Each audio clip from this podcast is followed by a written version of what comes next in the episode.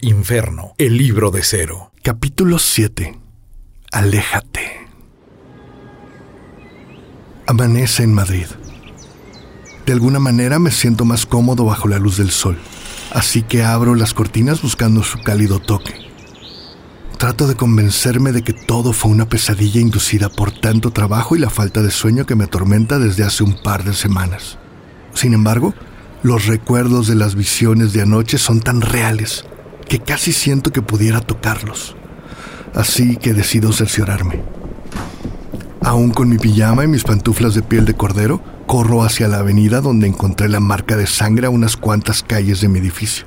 Para mi sorpresa, bastante grata por cierto, ha desaparecido. Tal vez nunca estuvo ahí. Suspiro aliviado, dejando por un momento de cuestionar mi cordura. El camino de regreso hacia mi hogar transcurre tranquilo, entre la mirada curiosa de los transeúntes matutinos que me miran con extrañeza, mientras trato de ubicar mis pensamientos una vez más. Americano. Le susurra el vendedor del estanco a una anciana que reprobaba mi forma de vestir, como si esta palabra fuera toda la explicación que necesitan para entender mi conducta. Sonrío bajo el sol de la mañana, sintiéndome un tonto cuando el portero de mi edificio me mira regresar vistiendo mi ropa de cama. Por un momento llegué a pensar que mis sueños eran reales. Minutos después, bajo la ducha, luego de devorar el diario matutino y haber tomado mi primera taza de café, reimagino por un momento las imágenes de mi sueño como la base que podría convertirse en mi próxima novela. Mi cámara, recuerdo bajo la tibieza del vapor. Suelto el jabón, Pareciera una eternidad el tiempo que tarda en estrellarse contra el suelo del baño. De un salto salgo de ahí. Mi corazón late llenando mis oídos con el sonido estereofónico de mi pulso. Atravieso el pasillo a toda prisa sin percatarme que estoy desnudo y escurriendo. Sobre la mesa de cristal de la sala reposa el estuche de mi cámara fotográfica como retándome a descubrir su interior. Dudo un segundo. Abro la pequeña maleta negra y el indicador de cristal líquido de la parte superior parpadea señalando que el filme se ha terminado. Enmudezco. Llevo una hora sentado en la salita de espera del negocio de fotografía esperando mis impresiones. No puedo dejar de pensar en esa imagen escurriendo sangre en la pared. El dependiente me saca de mis pensamientos al aparecer con un paquete en su mano.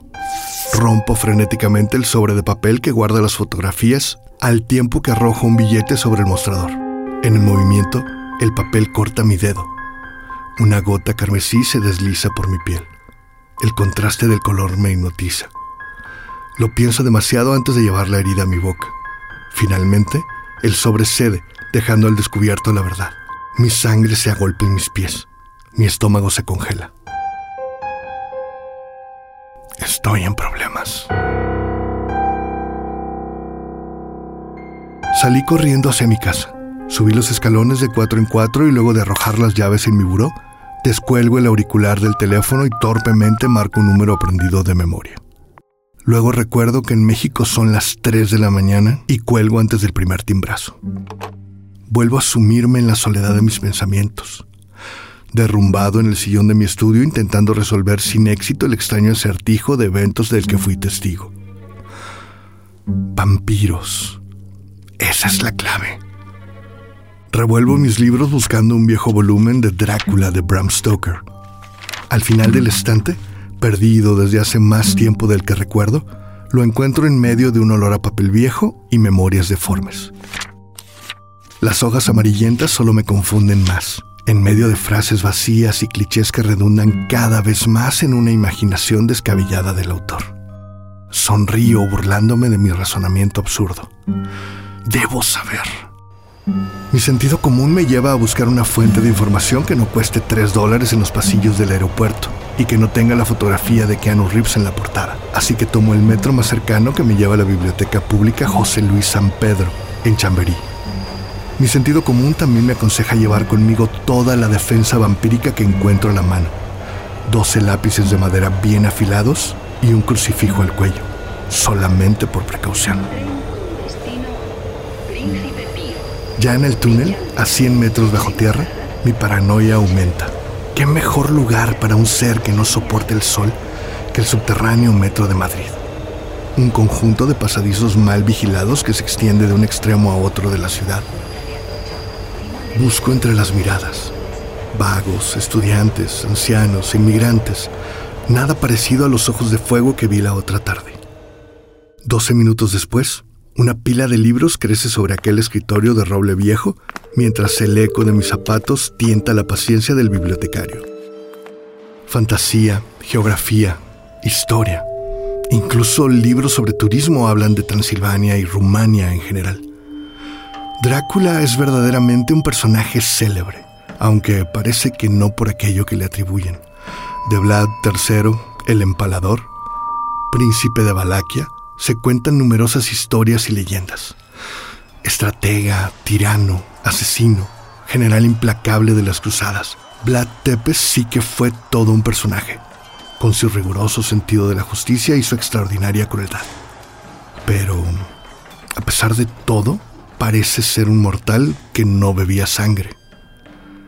Bram Stoker se inclina por un castigo de Dios, pero Tepes, apodado Draculea por ser uno de los tres hijos de Vlad Dracul, quien fue incluido en la Orden del Dragón de manos de Segismundo de Luxemburgo, parece haber sido un religioso completo.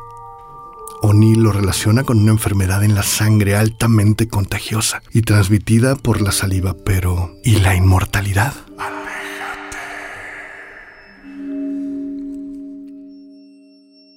Fui lo bastante tonto como para permitir que anocheciera antes de dejar la biblioteca. Me deslizo entre las luces de las calles principales tratando de no quedarme solo.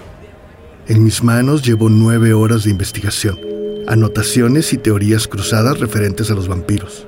Ahora no hay nadie de este lado del mundo que sepa más sobre ellos que yo. Leyendas, apariciones, notas sensacionalistas, Incluso conozco a detalle la dieta de 17 diferentes clases de murciélagos. Antes de regresar a mi piso, decido llegar a un restaurante de cadena conocida. Devoro una cena rápida mientras escudriño las noticias alarmantes de cada uno de los siete periódicos que se editan en Madrid. Un rutinario archivo de muertos sin nombre entra en mi cabeza. Parecieran no tener relación, sin embargo, encuentro en ellos una sutil conexión. Busco detalles en los hechos, fotografías reveladoras, circunstancias especiales. Es difícil. Permanecer oculto los últimos 500 años debe de convertir a alguien en un experto en la materia.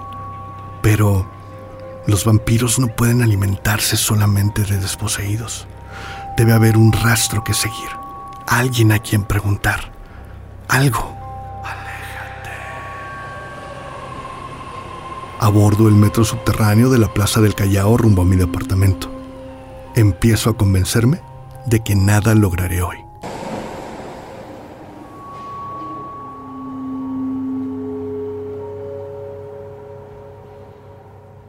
Fin del capítulo 7.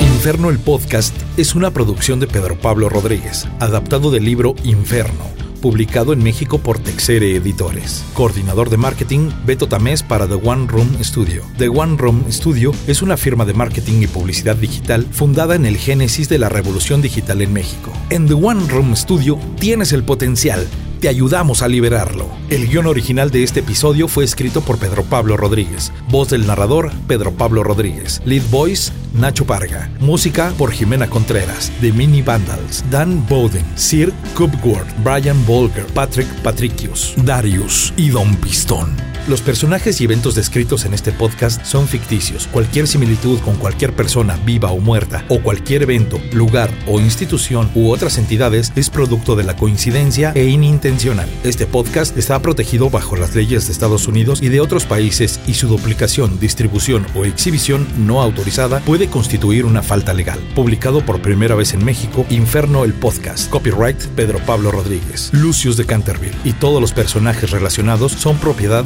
de Pedro Pablo Rodríguez. Todos los derechos reservados.